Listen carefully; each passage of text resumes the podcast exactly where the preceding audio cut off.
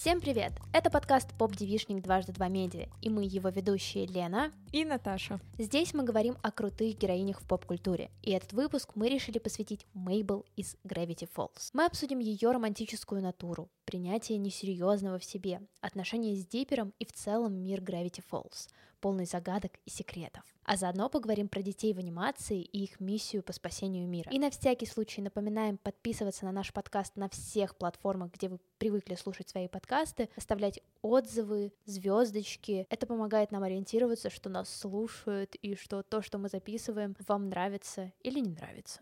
А еще напоминаем, что у нас есть Твиттер, где мы выкладываем анонсы всех новых выпусков, а также просто постим разные новости о девчонках в поп-культуре.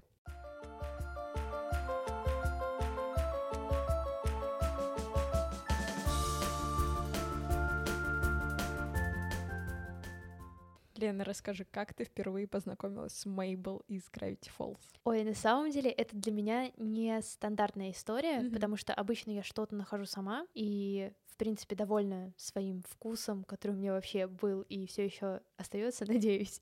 Но Gravity Falls я впервые посмотрела вместе со своей племянницей. Mm-hmm. Возможно, люди, которые вместе с родителями переехали в какие-то большие города, и у них остались родственники в городах поменьше, будут понимать, о чем я говорю, но стабильно на какие-нибудь зимние, летние каникулы к себе домой приезжает куча родственников, mm-hmm. чтобы сводить их в зоопарк и просто поводить их по всяким достопримечательностям. Вот ко мне приехала тетя и моя племянница. И, разумеется, я, по-моему, 14-летняя или 15-летняя, понятия не имела, как развлекать ребенка. Mm-hmm. И тут ребенок вкинул идею сам.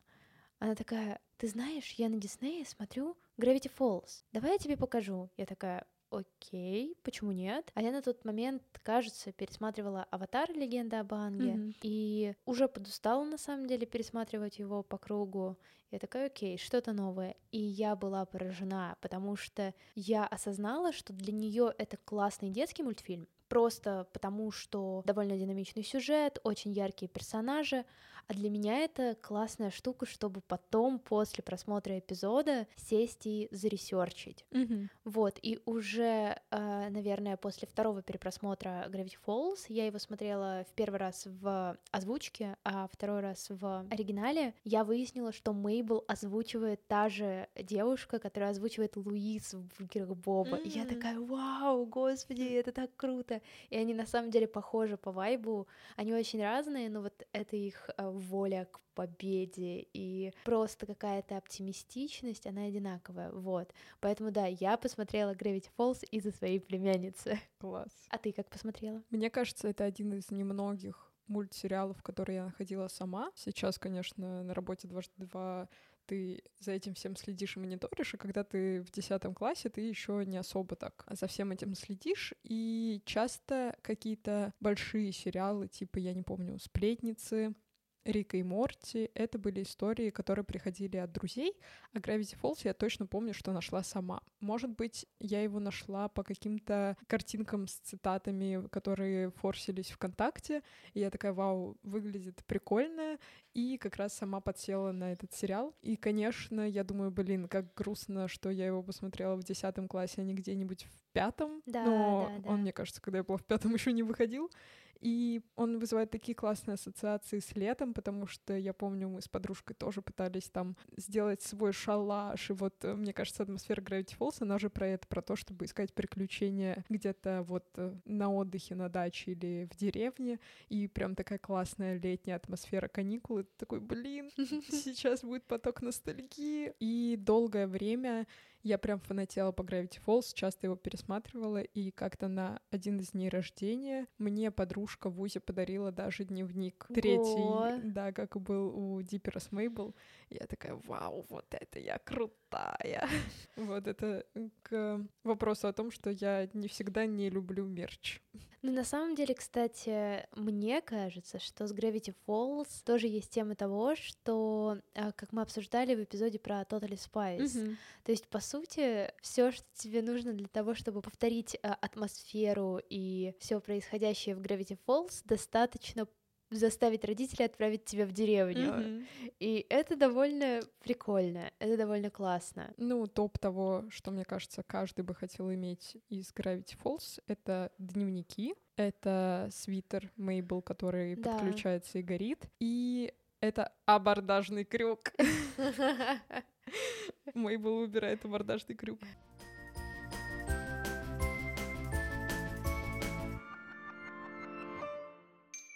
Немножко хочется рассказать не про саму историю создания мультфильма, а про то, наоборот, как он закончился, потому что Алекс Хирш, его создатель, один из сопричастных, кстати, к мультсериалу «Корпорация Заговор» или «Inside Job», который мы обсуждали в одном из прошлых выпусков, он вообще любитель загадок, как вы, наверное, поняли по Gravity Falls, по корпорации заговор, где теории заговора одна на другой. И он сделал, мне кажется, гениальное окончание всего сезона второго. После того, как как раз заканчивается сериал, он кинул подсказку. В финальном эпизоде промелькнуло несколько кадров с, со статуей Билла Шифра, со всякими посланиями, и чуть позже, через пару месяцев, сам Алекс Хирш на одной из своих страниц в соцсетях выложил такую, ну, не карту, но, короче, какой-то листок э, с загадками. Мгм. И преданные фанаты Gravity Falls начали ее разгадывать, и оказалось, что она объединяет многие точки по всему миру, где спрятаны загадки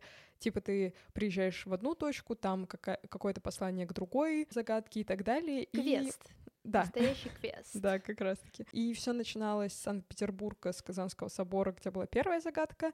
И так все фанаты, вся эта компашка объездила весь мир и в итоге приехала в один из штатов в Америке, где находилась статуя с Биллом Шифром, под которой был спрятан сундук с сокровищами. Ого. И мне кажется, это вообще очень классная история, потому что, ну, как бы это мультфильм явно про какой-то квест, про какие-то загадки, и мне еще он очень нравился тем, что даже если ты не хочешь в них вникать, даже если тебе это не интересно там строить свою теорию заговора насчет Gravity Falls, потому что, мне кажется, с Риком Морти в этом плане сложнее. Если ты не врубаешься, что они там Да. обсуждают, тебе кажется, что «А, ну вы просто крейзики, я Да. не до конца это все понимаю, ну ладно. Немножко чувствуешь себя ниже интеллектуально, чем те, для кого был придуман этот сериал. А Gravity Falls, мне кажется, здесь наоборот история, что типа даже если ты не хочешь в это вникать, ты можешь все равно позабавиться, поностальгировать по детству, побыть вот в этом мире, мне кажется, о котором мечтает каждый подросток, когда оказывается, что действительно лес наполнен, я не знаю, гномами, Мгм. зомбиками, что в пещере живет какой-то дракон, и вот это вот все, то, что мы сами выдумывали, вот Алекс Хирш показал, что да, возможно, это реально. И я за это, мне кажется, безумно люблю его проекты, потому что он как будто бы разрешает верить во все, что хочется. Если ты ребенок, то это Gravity Falls, если ты взрослый человек, то это Inside Job, и, короче, Мгм. раздолье для твоей фантазии. У меня на самом деле сейчас, когда мы с тобой начали подробно это обсуждать, пришло в голову сравнение, что мультфильмы Хирша — это вот как те энциклопедии в детстве, в которых были Мгм. конвертики, и вот всякие Да-да-да. такие штучечки, и ты постоянно открываешь их и думаешь, «А, там заклинание или там Мгм. что-то такое, или ты сам их делаешь. Я помню, что когда смотрела чародеек, я прям сделала тетрадь, к которой я прилепляла клеем Хм. э, конверт, и там, конечно же, писала «ни за что не открывать». Мгм. Вот, и это классное ощущение, и как раз, мне кажется, этот квест в очередной раз доказывает, что Gravity Falls изначально создавался не только для детей, Да. а вот и для кидалцев. Да, потому что какие дети будут мотаться по миру, чтобы найти Да, сундук э, да, да. Билла?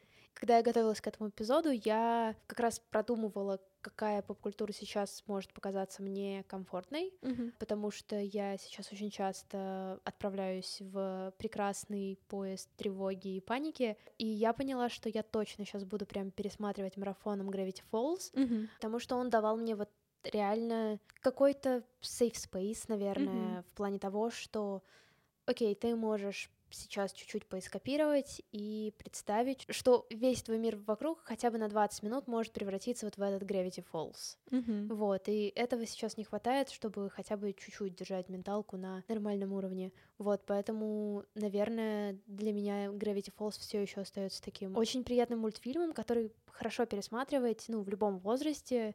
Так что спасибо, моя племянница, очень ценю. Да, и мне кажется, вот чем он отличается от Totally Spice чародеек э, H2O, это тем, что у главных героев нет какой-то суперсилы, и поэтому тебе проще себя с ними ассоциировать.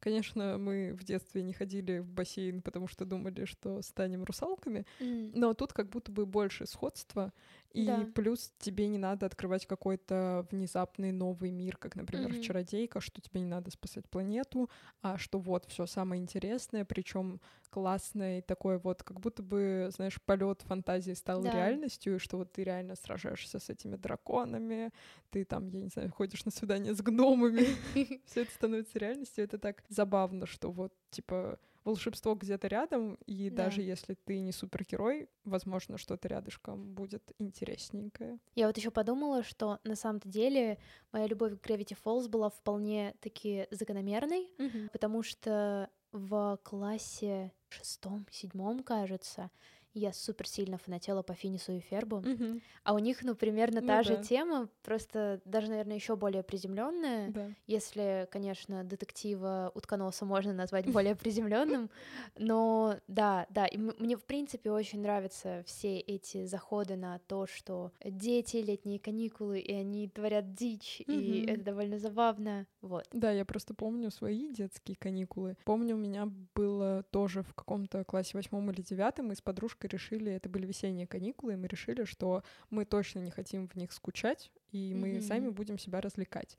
И мы прям составили список, там были и шалаши из одеял, и какая-то готовка, и какие-то приключения по районам Твери, и вот это вот все. Ну, я сейчас вспоминаю те каникулы, эта неделя прям действительно была каждый день наполнена каким-то маленьким приключением. И при этом у меня, наверное, никогда не было опыта, когда я уезжала бы на все лето куда-нибудь к бабушке в деревню, потому что лето обычно состояло из двух-трех поездок везде и всюду. И не было такого, знаешь, когда ты уезжаешь на природу и просто три месяца там сидишь. И мне это кажется, переоценено, если честно. Это не так весело, как в Gravity Falls. Я понимаю, но мне кажется, как раз-таки все вот такие истории про то, когда вы сидите с друзьями где-то у бабушки, ты начинаешь с кем-то там сдруживаться, и вот вы начинаете придумывать вот это все, чтобы себя развлечь.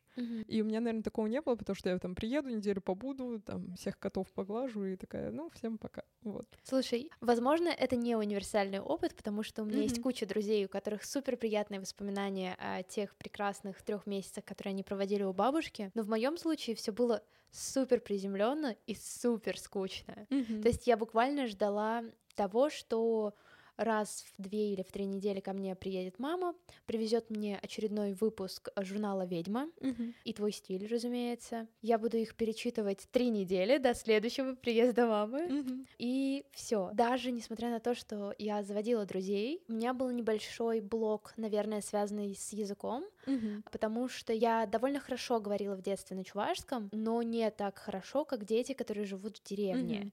И поэтому я часто переспрашивала, ребята смеялись над моим, типа, над словами, которые я подбирала. И я такая, типа, блин, ну, чуваки, извините, я, к сожалению, не так хорошо знаю этот язык. Очень часто у меня просто, наверное, не находилось вещей, которыми можно было бы заняться, потому что практически постоянно либо бабушка, либо тетя, либо кто угодно находили тебе какие-то задания. Мгм. То есть тебе нужно прополоть грядку, тебе нужно Мгм. убрать колорадских жуков, тебе нужно съездить помочь переворачивать сено. И ты такая, а когда мне смотреть мультики или искать приключения или что-нибудь Мгм. такое? Плюс я была довольно-таки большой боякой, Мгм. и у нас э, рядом с деревней была плотина, на Мгм. которую все подростки ездили плавать. Но мои двоюродные братья и сестры, зная, что меня можно напугать просто какой-нибудь одной фразой, постоянно выдавали всякие байки, что там умер человек, О, там, мой. там страшные животные плавают. О, господи, там, там вообще, там ужасно. Мгм. И, разумеется, я боялась ходить на плотину.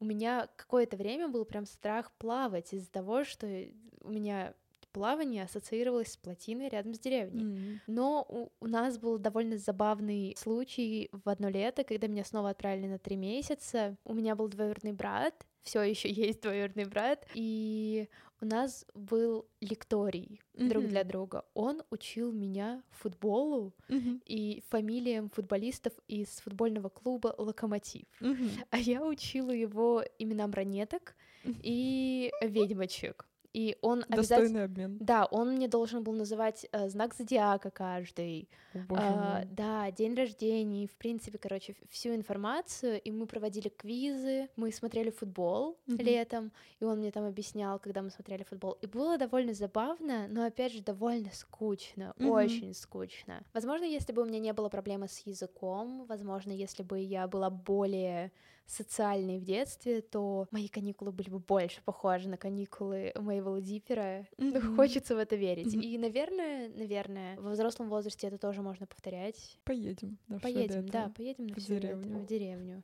В Чувашию. Приглашаю тебя, Наташа. Все, забились.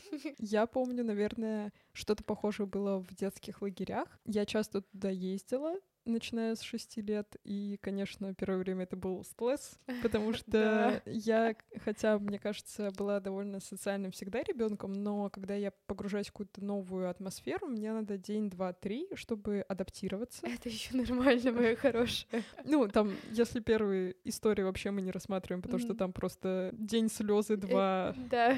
Прогул, я не знаю, то потом, вот особенно там после двух-трех лагерей, оно уже так нормально стабилизировалось. И я помню, что у нас тоже было очень много магии, именно вот связанной, знаешь, со страшилками, с какими-то историями про гномиков, как тебе может прийти матный гномик, как к одному парню пришел какой-то гномик, и он посидел на следующий день, и как приходила пиковая дама, и у меня была супер топовая история с этим всем. Мне было лет девять, а, это был лагерь дружба, и мы с девчонками, у нас была ужасная вожатая, на самом деле, вот сейчас я вспоминаю, что она Мгм. была жутко невоспитанная и некомпетентная, но она была такая строгая женщина. И Мгм. мы что-то с девчонками сели в нашей комнате, у нас было там 10 человек в одной комнате, это было свободное время, и мы сели и решили, что пора кого-нибудь вызвать. Мы взяли, значит, книгу, примотали к ней ножницы, Так, и, то есть, э, разожгли свечи, конечно. и ты Где начинаешь... вы их нашли? А Я не помню, ну у кого-то были мелкие свечи, я точно помню, что они стояли. Ага. И тебе надо подвесить за нитки ножницы, если все, вся эта конструкция начинает шататься, она начинает шататься в любом случае, значит, дух пришел. Мы Мгм. вызывали Маяковского и О, Чехова. господи. Четвертый класс. Они. Они. Ну, потому что там пиковую даму тебе страшно вызывать, Да. ну и все как А бы... Маяковского нет. Ну, все прошаренные люди знают, что пи- пиковую даму надо вызывать, рисуя лестницу красной Да, помадой да, на зеркале. А это, мне кажется, обоссаться можно, извините, пожалуйста. Ну, типа в темноте рисовать на зеркале. Ну, там ты чё не нарисуй, я даже сейчас стремаюсь это делать. А тут как бы при свете можно, ну, то есть более лояльная обстановка. И мы решили, что Маяковский, ну, в целом, мы просто выбирали кого-нибудь такого, знаешь, нейтрального. Ну, то есть какого-нибудь злодея из истории страшно вызывать, вдруг он не уйдет. А поэт норм. Ну, типа, если что, с нами посидит. И мы, значит, вызываем Маяковского, а там он, когда приходит, начинает вся конструкция шататься. И потом ты можешь у него спрашивать вопросы про будущее, про настоящее, вот это вот все. И мы сидим уже в потоке, такие, знаешь, все девятилетние девушки, такие, так, вот это, еще вот это, и все таки на очереди сейчас спрашивать, и тут заходит воспиталка и говорит, что вы здесь устроили? Сейчас начнется пожарная тревога из-за вашего вот этого вот... Ковина. Ну да, вот. И она такая, срочно все тушите. Мы такие, мы сейчас не можем это сделать, ну, Маяковский не ушел, он с нами. ну, мы такие, типа, да, мы не можем ей сказать, потому что, ну, она далекая не поймет. И мы такие, да, да, мы сейчас все потушим. И она стоит над душой такая, я не уйду, пока вы это не сделаете. А там надо, ну, произнести какое-то количество фраз, чтобы он ушел. Потом посмотреть, что он уйдет, и только потом тушить свечи. И мы просто с ужасом в глазах начали задувать эти свечи. И Нет. такие, что мы наделали, он никогда отсюда не уйдет. Поэтому, если что, в лагере дружба в первом корпусе, который ближе всего к воротам, справа, рядом со стрёмными умывальниками, живет дух Маяковского. И вот я помню, что мне кажется, у меня было мало такого, вот, наверное, почему мне грустно от того, что у меня не случалось такого детства, как э, детство Мейбл или Диппера, потому что у них вот как будто бы очень много этого волшебства было настроено на что-то либо смешное, либо забавное, либо доброе. А у меня все волшебство моего детства — это вот эти вот э, духи, призраки, истории про матного гномика, какие-то приколы пацанов э, над нашими девичьими комнатами в вот эту вот царскую ночь, э, которая самая последняя в лагере. И вот это все, и не было вот этого вот прикола, какой-то магии, которая вот есть в мультфильме.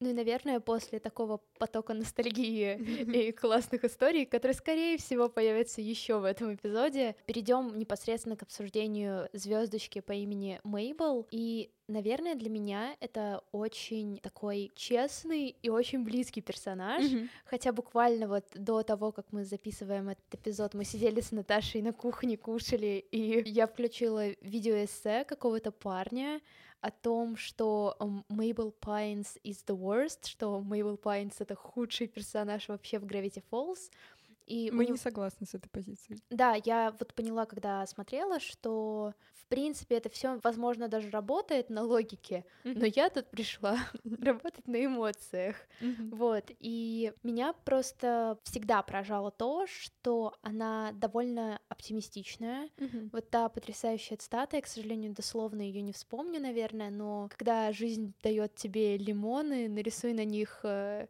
глазки и ротик, засунь под одеяло, и у тебя будут малыши-лимончики или что-то такое. Я такая, да, да. Я помню только, меня зовут Мейбл, но можешь звать меня девочкой своей мечты. Да. Просто ее цитаты — это цитаты... Ее цитаты. Это ее цитаты, да. И они всегда даже вне контекста, я поняла вот когда сейчас готовилась к эпизоду, если ты просто перечитываешь цитаты Мейбл, ты такая, моя хорошая, просто давай, проповедуй это, пожалуйста пожалуйста. В принципе, не знаю, ее вот какой-то дикий энтузиазм, постоянное любопытство меня восхищали. Mm-hmm. Как тогда, когда я впервые посмотрела этот мультсериал, так и сейчас. И, возможно, именно поэтому мне и захотелось так пересмотреть все это, потому что, возможно, она зарядит меня какой-то энергией и делать дела. изучать да. жизнь дальше. Да, и мне еще очень нравится, как у нее постоянно выстраиваются отношения с разными мужчинами. Напоминаю, что она ходила на свидание с Гидеоном, малышом mm-hmm. Гидеоном. Она встречалась с Русалдо, и она встречалась с горсткой гномов, которых э, звали Норман. И мне кажется, Мейбл в этом плане отражает настоящего подростка. Вот ей по сюжету 12 лет, и я вспоминаю свои 12, и, ну, это реально так, ты влюбляешься постоянно. Да. Ты не видишь в каком-то не очень классном парне горстку гномов, ты видишь самого прекрасного Идеального. молодого человека, очень романтичного. Ну, вот я сейчас вспоминаю какие-то свои такие подростковые влюбленности. Mm-hmm. Я даже помню, как я как-то шла по улице, из школы или что-то такое вот в средний класс и думала, кого же я люблю больше. Точнее, не так. Я думала, кого я могу сейчас считать своей первой любовью. ну, то есть, когда-нибудь дети спросят, мам, какой была твоя первая любовь? Я такая, надо понимать, кого из мужчин, которые мне нравились за последние пару лет, называть своим первым большим чувством. Но, как оказалось, э, все это была не любовь. Но в целом, мне кажется, вот эта ее динамика и то, как она вообще с ним выстраивает отношения, они очень классно это показали авторы сериала, потому что кроме каких-то просто курьезных ситуаций, типа пацан оказывается горсткой гномов, мне еще очень нравится эпизод с Гидеоном, который довели метафорично до какого-то абсурда, что типа Диппер пошел говорить Гидеону, что он не нравится Мейбл, и Гидеон начал воевать с Диппером, а Мейбл пришла и дала ему под зад за то, что он обижает ее брата. Но вообще вот эта история про то, что очень сложно отказывать, и мне кажется, первые отказы, они особенно такие какие-то либо очень плохие, либо какие-то вот курьезные, некрасивые, вот ты не понимаешь, mm-hmm. как правильно выстраивать диалог. И Мейбл тогда просто переживала, она просто не знала, что сказать. И поэтому из жалости пошла на второе свидание. И я вспоминаю вообще какие-то попкультурные истории. Я помню из э, фильма «Ангус, стринги и поцелуй в засос» главная героиня, к ней тоже клеился парень. Причем у них там была прекрасная история до того, как он начал ее звать на свидание. Она к нему ходила на уроки поцелуев. Mm. И он понял, что из всех его учениц она лучше всех целуется, и поэтому начал за ней ухаживать, причем достаточно резко, много и навязчиво. И она ему сказала, что она лесбиянка, и поэтому она не будет с ним встречаться. И я... И это тоже выглядело очень так, ну, типа, э, тебе так же некомфортно, как героям. И вот я вспоминаю, мне кажется, это очень всегда забавно смотреть, как вот в подростковом возрасте люди отказываются от свиданий. Не знаю, у меня от э, моего детства mm-hmm. вспоминается, наверное, только один случай, когда я знала, что в меня влюблены. Mm-hmm. и мне нужно было как-то проговорить это. Так, я, ты разумеется, этого не сделала. Я просто начала игнорировать человека везде, просто везде. Это причем был мальчик.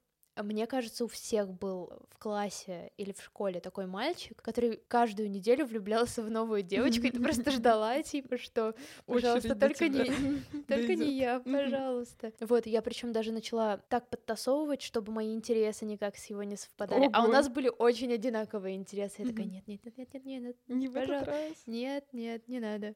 Вот, а из поп-культуры, наверное, романтическая жизнь э, Мейбл мне очень сильно напоминает романтическую жизнь Тины Белчер из закусочной Бобла. Мгм. И то, насколько они, не стесняясь, влюбляются кого попало, по сути. Хотя у Тины Белчер, на секундочку, есть прям долгая любовь Джимми Джуниора. Мгм. Но то, насколько их реально можно расфокусировать за три секунды. Э, И я очень надеюсь, что когда-нибудь мы чуть больше времени уделим Тине, потому что это как бы девочка, которую я во всех своих текстах не забываю назвать квинтэссенцией всего подросткового. Мгм. То есть она пишет fan fiction про своих одноклассников, Мгм. она залипает на жопки и влюбляется в кого попало. У нее в комнате куча постеров лошадей. И ты просто смотришь на нее, моя хорошая, моя ты просто лучшая, самая лучшая. И Мейбл, она очень на нее похожа, хотя Мейбл, кажется, по возрасту немножечко младше, но они прям идеально не сожалеют ни о чем. Да.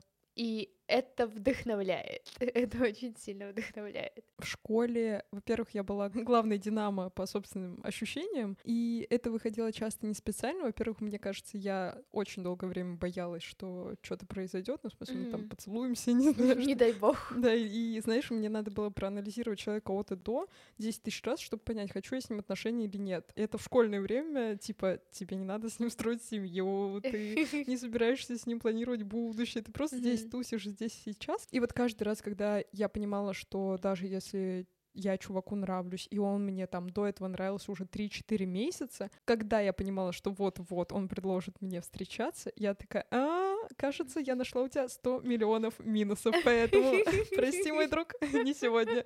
И я пару раз не очень красиво сливалась с этого всего. Одна была история, как мне вот тоже очень сильно нравился мальчик. Вот эта история из э, мема, где, знаешь, типа мы знакомы, да, я пялюсь на тебя в столовой. Была такая история. И когда мы начали общаться, и он начал проявлять ко мне симпатию, и позвал меня на свидание, и я поперлась на свидание в парк. Мгм. Поперлась на свидание с двумя своими подругами. Нет, моя хорошая, нет. Потому что я волновалась, я решила, если он не спугнется с первой такой встречи. Это даже типа взять не третье колесо, а, а взять просто два дополнительных колеса на всякий случай, когда ты вообще типа не на машине или не на велосипеде. Да, да, Так. вот. Эм, одна еще была история, когда я уже встречалась с мальчиком три недели. Это уже серьезные отношения. Конечно, да. Но мы еще ни разу не целовались, Мгм. потому что что-то я поняла, что не хочу с ним целоваться. Наташа, Он был очень хороший, ну, в смысле, он добрый такой, прям вот дело не в нем, дело во мне. Нет. И я помню, что я поняла в какой-то момент, что он мне больше не нравится. Мгм. Правда, после этого я еще полгода по нему страдала, но ничего страшного. И я помню, мы были в театре детском. Нас повели со школы в школьный театр. И мы сидели на каком-то представлении, и я, кстати, была в этой же толстовке, в которой я сейчас записываю этот выпуск. Так, все закольцевалось. Да, вот почему я вспомнила. И мы сидели, я первый весь акт понимала, что я хочу его бросить, и мы пошли в буфет, он мне говорит, Какая-то драматичная, боже мой, я не в школе это вообще был кошмар. И мы идем в буфет, и он мне говорит, будешь что-нибудь, я тебе куплю шоколадку. И я говорю, нам надо Буду расстаться, расставание. нам надо расстаться. И все, и мы тогда расстались. И вы не пошли на второй акт? Нет, пошли, мы еще сидели вместе. О, нет. Да, ну, короче, да, короче, я какой-то неприятный человек, я так это поняла. Ну да, в школе я просто понимаю, вот э, Мейбл, особенно как она влюблялась всех подряд, мне кажется, вот это еще, знаешь, когда в школе есть какая-то компашка каких-то популярных мальчиков или девчонок, и в них начинают влюбляться все по очереди. То есть, мне кажется, на каждую компанию девочек есть какая-то компания мальчиков, которую все подружки друг за другом перевлюблялись в них э, постепенно, ну, mm-hmm. типа там кто-то в седьмом классе, кто-то в восьмом, кто-то пораньше, попозже. И это всегда так забавно. И вот мне кажется, из-за того, что ты в это все погружаешься с головой, ты еще такой вот подросток, и тебе хочется просто какой-то классной тусовочки, да, или анализировать сто лет, как это я делаю. Но тогда так легко в это во все погружаешься, тебе не нужно сильно об этом думать, ты видишься каждый день с человеком, тебе легко в него влюбиться, потому что, ну, типа, да, он каждый да. день рядышком. И мне так не хватает иногда этого ощущения во взрослом возрасте, когда mm-hmm. ты можешь вот так влюбиться и наблюдать за собой, наблюдать за тем, за вот этими первыми, знаешь, звоночками, то, что понравился, посмотрел, не посмотрел, потому что, мне кажется, все перемены в школе всегда были посвящены тому, что вы встречались подружками и обсасывали выбрасывали, кто на кого посмотрел, кто с кем поздоровался. И это было так круто, типа я из-за этого не хотела школу пропускать. Вообще не тот же опыт, наверное. Так. Ну, потому что у меня была, наверное, нужда в какой-то романтической привязанности mm-hmm. или хотя бы какой-то обсессивной мысли в голове. Когда я говорю об обсессивной мысли, я имею в виду, что типа у тебя появляется какой-то образ человека, которого ты видишь mm-hmm. каждый день, и ты такой, вау, я буду думать о нем всегда или о ней. Да. Но класса с шестого mm-hmm. я настолько погрузилась в книги и поп-культуру, что я была той самой девчонкой, которая типа влюблялась в актеров или актрис mm-hmm. и такая, М, да, мне так удобно, потому что, ну, они же не могут на самом деле, да, они не могут меня разочаровать. И как будто бы в школе я очень редко влюблялась в людей, которые mm-hmm. вот одноклассников, потому что, ну, просто не получалось. Я такая, нет, вот, вот этот актер или эта актриса, они намного лучше, и они mm-hmm. интереснее. Да, они на 25 лет меня старше. И, и что? И что? Я чувствую, что из-за этого я немножечко упустила вот этот вот вайб школьных mm-hmm перемен даже, потому что на школьных переменах все, что я делала, это мы с Пашей, который занимался монтажом нескольких наших эпизодов, ходили, обсуждали новый альбом My Chemical Romance, новый сериальчик, кто чего посмотрел, когда пойдем в кино, и все. Mm-hmm. Вот, и так что да, у меня как-то было без этого, немного грустно из-за этого, а возможно и немного не грустно, я не знаю на самом деле, но да, да, как-то так было. Мне кажется, тут и не сказать, что лучше, а что хуже, потому что я после школы, наоборот, когда как раз пришли вот эти большие промежутки, когда ты ни в кого не влюбляешься, я такая, вау, так, мы сейчас никого не любим, и классно, можно вообще очень много думать только о себе, о своих увлечениях, потому что в школе у тебя, ну, по крайней мере, у меня так было, постоянно башка занята каким-то мужиком. То есть ты думаешь о том парне из седьмого Д, и такая, блин, я не могу ничего делать, кроме как любить тебя. И поэтому, с одной стороны, классно, я сейчас вспоминаю это все с большим теплом, но с другой стороны, я понимаю, что некоторые интересы, которые у меня формировались после школы, когда я уже стала более такая про себя, мне грустно, что как раз в то время я не так много интересовалась, потому что голова часто была занята влюбленностью. И плюс это, конечно, новый опыт вообще, когда ты долгое время ни в кого не влюблен. Как ты вообще в этом состоянии уживаешься, как ты себя чувствуешь, вот это вот все. И поэтому, не знаю, мне кажется, и там, и там свои плюсы и минусы. Согласна.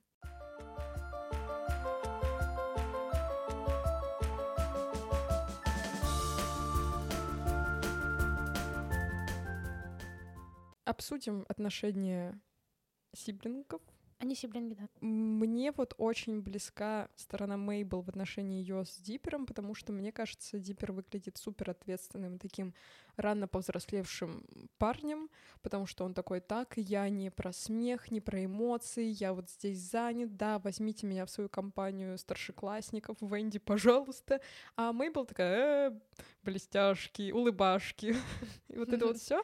И мне на самом деле очень близкое состояние, потому что я очень часто нахожу вот этот кризис того, какой вообще быть, как себя презентовать и не только в обществе, но и в общении, потому что я, с одной стороны, понимаю, что мне безумно нравится шутить, эмоционировать иногда и быть вот такой несерьезной, но с другой стороны, я еще понимаю, что я ответственная, самостоятельная, вот это вот все. И как будто бы Диппер относится к Мейбл очень легкомысленно, особенно в самом начале, потому что он такой, ну, она там, вот она любит кататься по траве, влюбляется в пацанов, и вот это все. И только со временем он приходит к мысли того, что его сестра вообще-то очень смекалистая, умная, и вообще именно часто ее какое-то нестандартное видение ситуации выводило их из сложных моментов. Ну вот тут как раз хочется вспомнить видос, который мы с тобой посмотрели, mm-hmm. и там чувак прям несколькими аргументами показывает то, что Мейбл вообще и не извиняется, mm-hmm. и никакого развития персонажа на протяжении всех сезонов нет, и ему не нравится то, что как только он это кому-то рассказывает, ему в ответ говорят, ну ей же всего лишь там 12, 12 лет, ну come on. Вот, не знаю, мне кажется, он слишком серьезно подходит mm-hmm. к детскому мультсериалу. Возможно, как раз в этом проблема небольшая того, что мультсериал захватил все аудитории, потому mm-hmm. что дети не думают о том, что «О, развитие персонажей тут какое-то такое слабое». Ну, несмотря на то, что Мейбл явно косячит моментами, и явно там, не знаю, ведет себя не супер дружелюбно по отношению к Диперу, mm-hmm. она часто над ним насмехается, и довольно часто именно не прислушивается будто бы к нему и больше ориентируется на Стэна. Mm-hmm. Но в итоге мы все равно видим, что они находят общий язык. И это такая, наверное, идеальная ситуация в случае родных братьев и сестер, mm-hmm. когда есть какой-то конфликт, Иногда это Армагеддон, и кто-то из них становится непосредственным участником этого, и причины этого. Но в итоге, если вы поговорите, если вы что-то, ну, не знаю, попытаетесь наладить связь, то все будет норм. В моей голове Мейбл всегда была такой героиней, на которую я смотрела именно в одиночке, Угу. Потому что вот, скорее всего, как только ты начинаешь уходить в ее отношения с Дипером, если отвлекаться от их приключений, забав и всяких таких любопытных штук, где они что-то исследуют, ты реально начинаешь чуть-чуть видеть, что там есть проблематичность, причем угу. с обеих сторон. Угу. И, наверное, это нормально. Возможно, Хирш э, хотел именно этого. Mm-hmm. Я пересматривала несколько эпизодов, когда готовилась, и вот посмотрев этот видос и вспомнив другие эпизоды, я такая, блин, ну нет, ну нет. Mm-hmm. Но я понимаю, что да, Мейбл не всегда себя хорошо вела по отношению к Диперу на самом деле. Но а как без этого?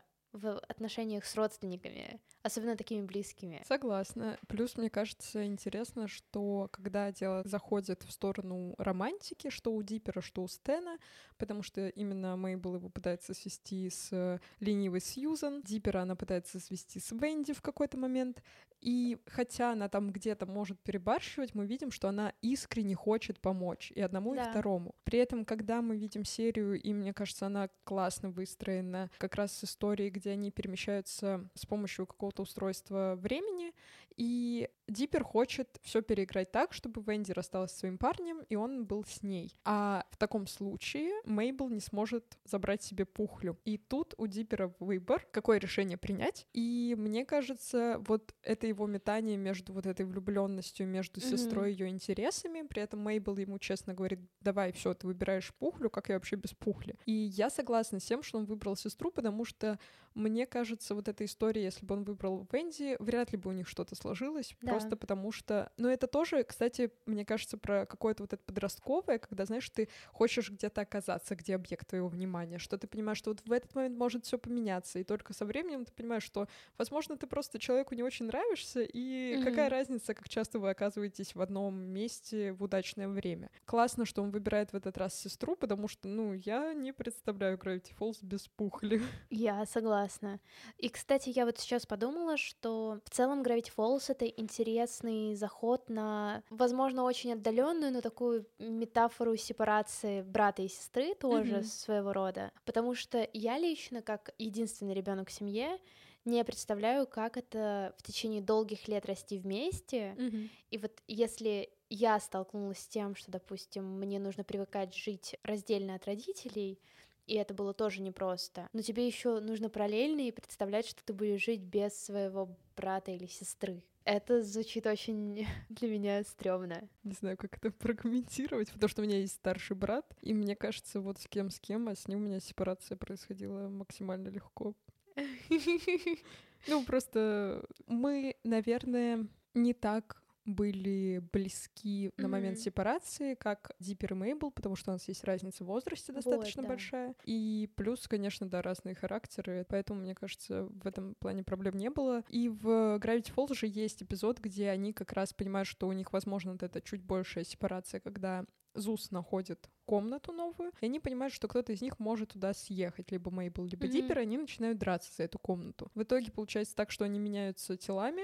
Привет, Чумовая пятница, у нас про нее есть отдельный эпизод, послушайте. Как-то они там выстраивают, и в итоге комната отдается Дипперу, в котором, в теле которого Мейбл, но в итоге они решают, что они вообще хотят жить вместе дальше, и вот это тоже про то, что они еще не готовы. Но, опять же, обращаясь к возрасту 12 лет, ну, мне кажется, это еще не возраст, когда пора сепарироваться, ну, в смысле, там, разъезжаться да. обязательно и устраивать свою личную жизнь, я не знаю, не возраст, когда обязательно надо становиться сильно ответственнее, умнее mm-hmm. и благоразумнее. Ну вот я не знаю, потому что кажется, что как раз 12, ну или, не mm-hmm. знаю, 13-14, это вот тот возраст, когда, скорее всего, это опять же мои предположения. Надо жить в отдельной комнате. Или не в отдельной комнате, но пробовать начинать уже строить немножечко разные пути интересов mm-hmm. и хобби, потому что ну, вы, по сути, одинакового возраста, и вас растили так, что, скорее всего, вас вдвоем сажали смотреть одни и те же мультики, mm-hmm. одни и те же штуки,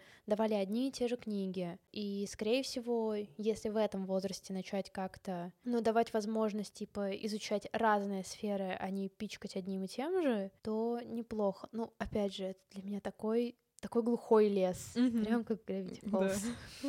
Ну и тут же, опять же, они жили у Стэна. Мне кажется, Стэну вообще по барабану, как они там живут. Вот Стэн, конечно, наверное, из них всех самый проблематичный персонаж, потому по что фактам. он составлял их бесплатно работать в своем магазине. И вообще очень часто он же их привлекал просто, да, вы вот это все сделаете. Это не всегда выглядело так, когда тебя бабушка или мама просят грядку прополоть. Это прям выглядело про то, что вы весь день сидите, и моя бесплатная рабочая сила. Кайф. Не знаю, подойдет ли здесь эта история или нет. Я ее еще хотела рассказать в нашем начале, когда мы ностальгично mm-hmm. вспоминали все, что происходило с нами в лагерях. Мое первое столкновение с капитализмом произошло в лагере, потому mm-hmm. что у нас в лагере, в первом лагере, который я поехала, это была орбита в Чувашии. Там была внутренняя валюта, как во многих лагерях, кажется, да, да. за всякие активности. Тоже. Они назывались йорики. И я помню, что в последний день у нас было что-то вроде типа огромной ярмарки, можно было кучу всего набрать, всякой ерунды. Я что-то на фоне того, что это была моя поездка первая в лагерь, э, я боялась всякие активности брать, поэтому у меня было мало йориков. Я заперлась в своей комнате. Мои соседки не могли зайти. Я заперлась, плакала, а соседки типа испугались, они постучали, я открыла, ко мне еще забежали эти, как их, господи, вожатые, они такие типа, что ты плачешь? Я такая, у меня мало Йорик. Я просто лежала и страдала от того, что я не могу купить там большую игрушку или что-нибудь такое. И у меня уже в тот момент в голове была идея, что вот в следующем году я приеду, я буду более взрослая и, и, и смогу много-много заработать. И сейчас я пытаюсь это вспомнить, и такая, а, это странно, это очень странно.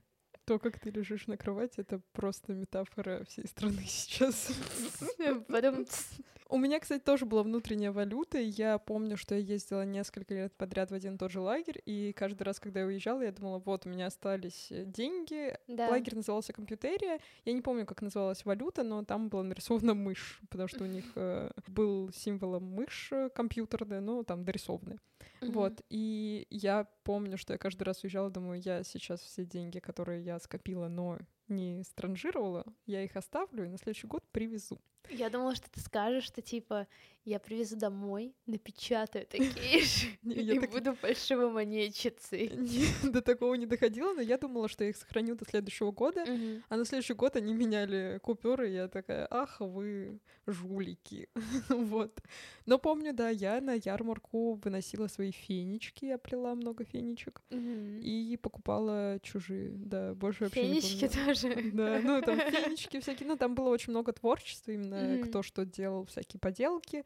Кажется, в кино можно было на эту Мгм. валюту сходить. Пипец, в других лагерях все ходили в кино просто так. Да, Что за приколы? Блин, кошмар. Как, оказывается, глубоко засел капитализм в наших жизнях. Ужасный. Я, короче, я плакала из капитализма, да, со второго класса. Мы понимаем, мы был дипер, которые работали бесплатно у Да. Стэна.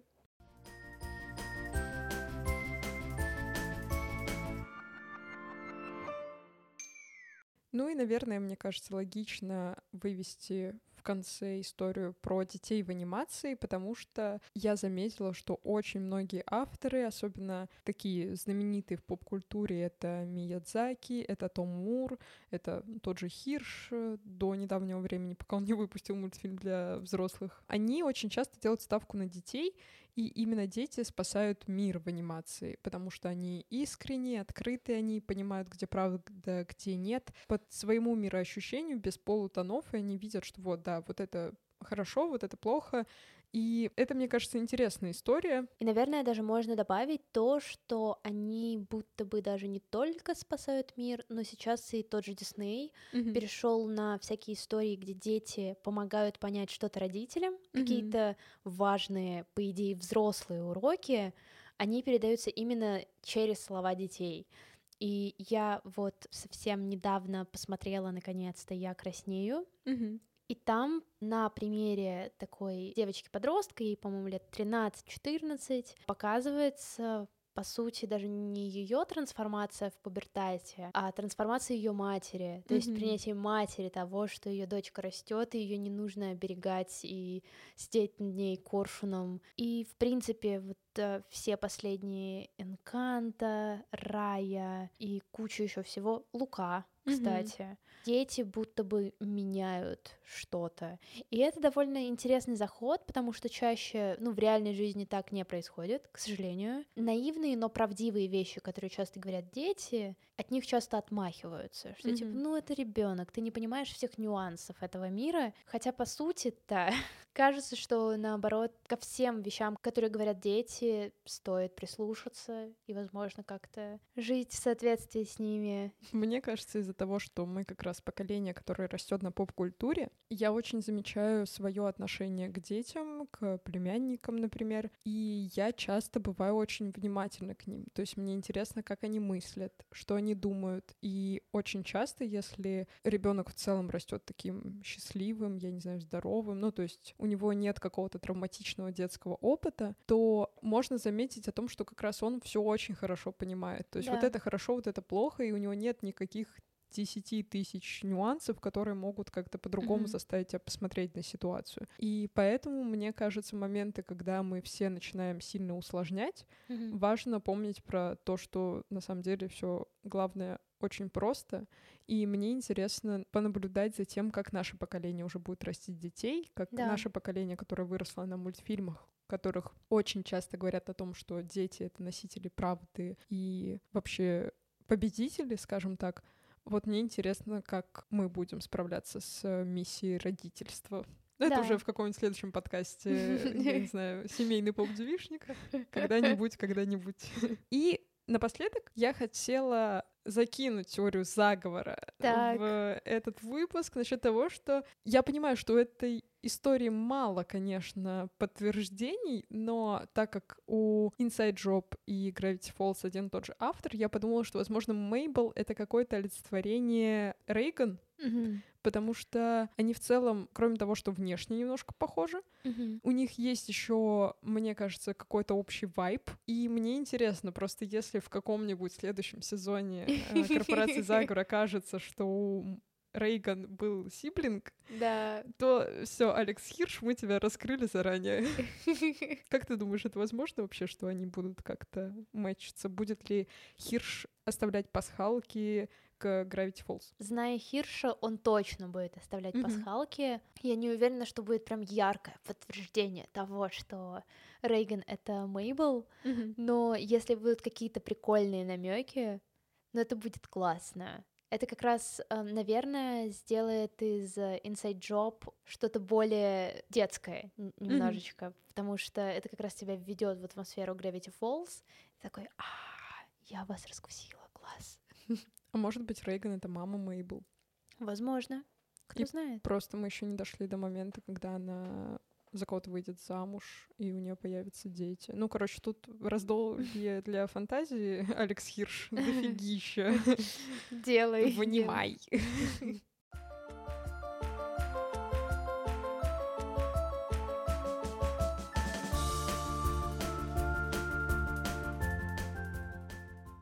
Ну а на этом все. С вами был подкаст Поп Девишник его ведущие Лена. И Наташа. Подписывайтесь на наш подкаст на всех платформах, на которых вы привыкли слушать ваши подкасты. Оставляйте отзывы, оценочки. И, в принципе, можете писать нам в Твиттере или где угодно, например, в Телеграме. Любые комментарии или предложения, или те же отзывы, на самом деле. Присылать нам голосовые. Вообще, будьте свободны. Присылайте нам все. Ну а следующий выпуск у нас будет финальным в этом сезоне. О чем или о ком он будет, узнаете через недельку. До новых встреч. Пока-пока. Пока.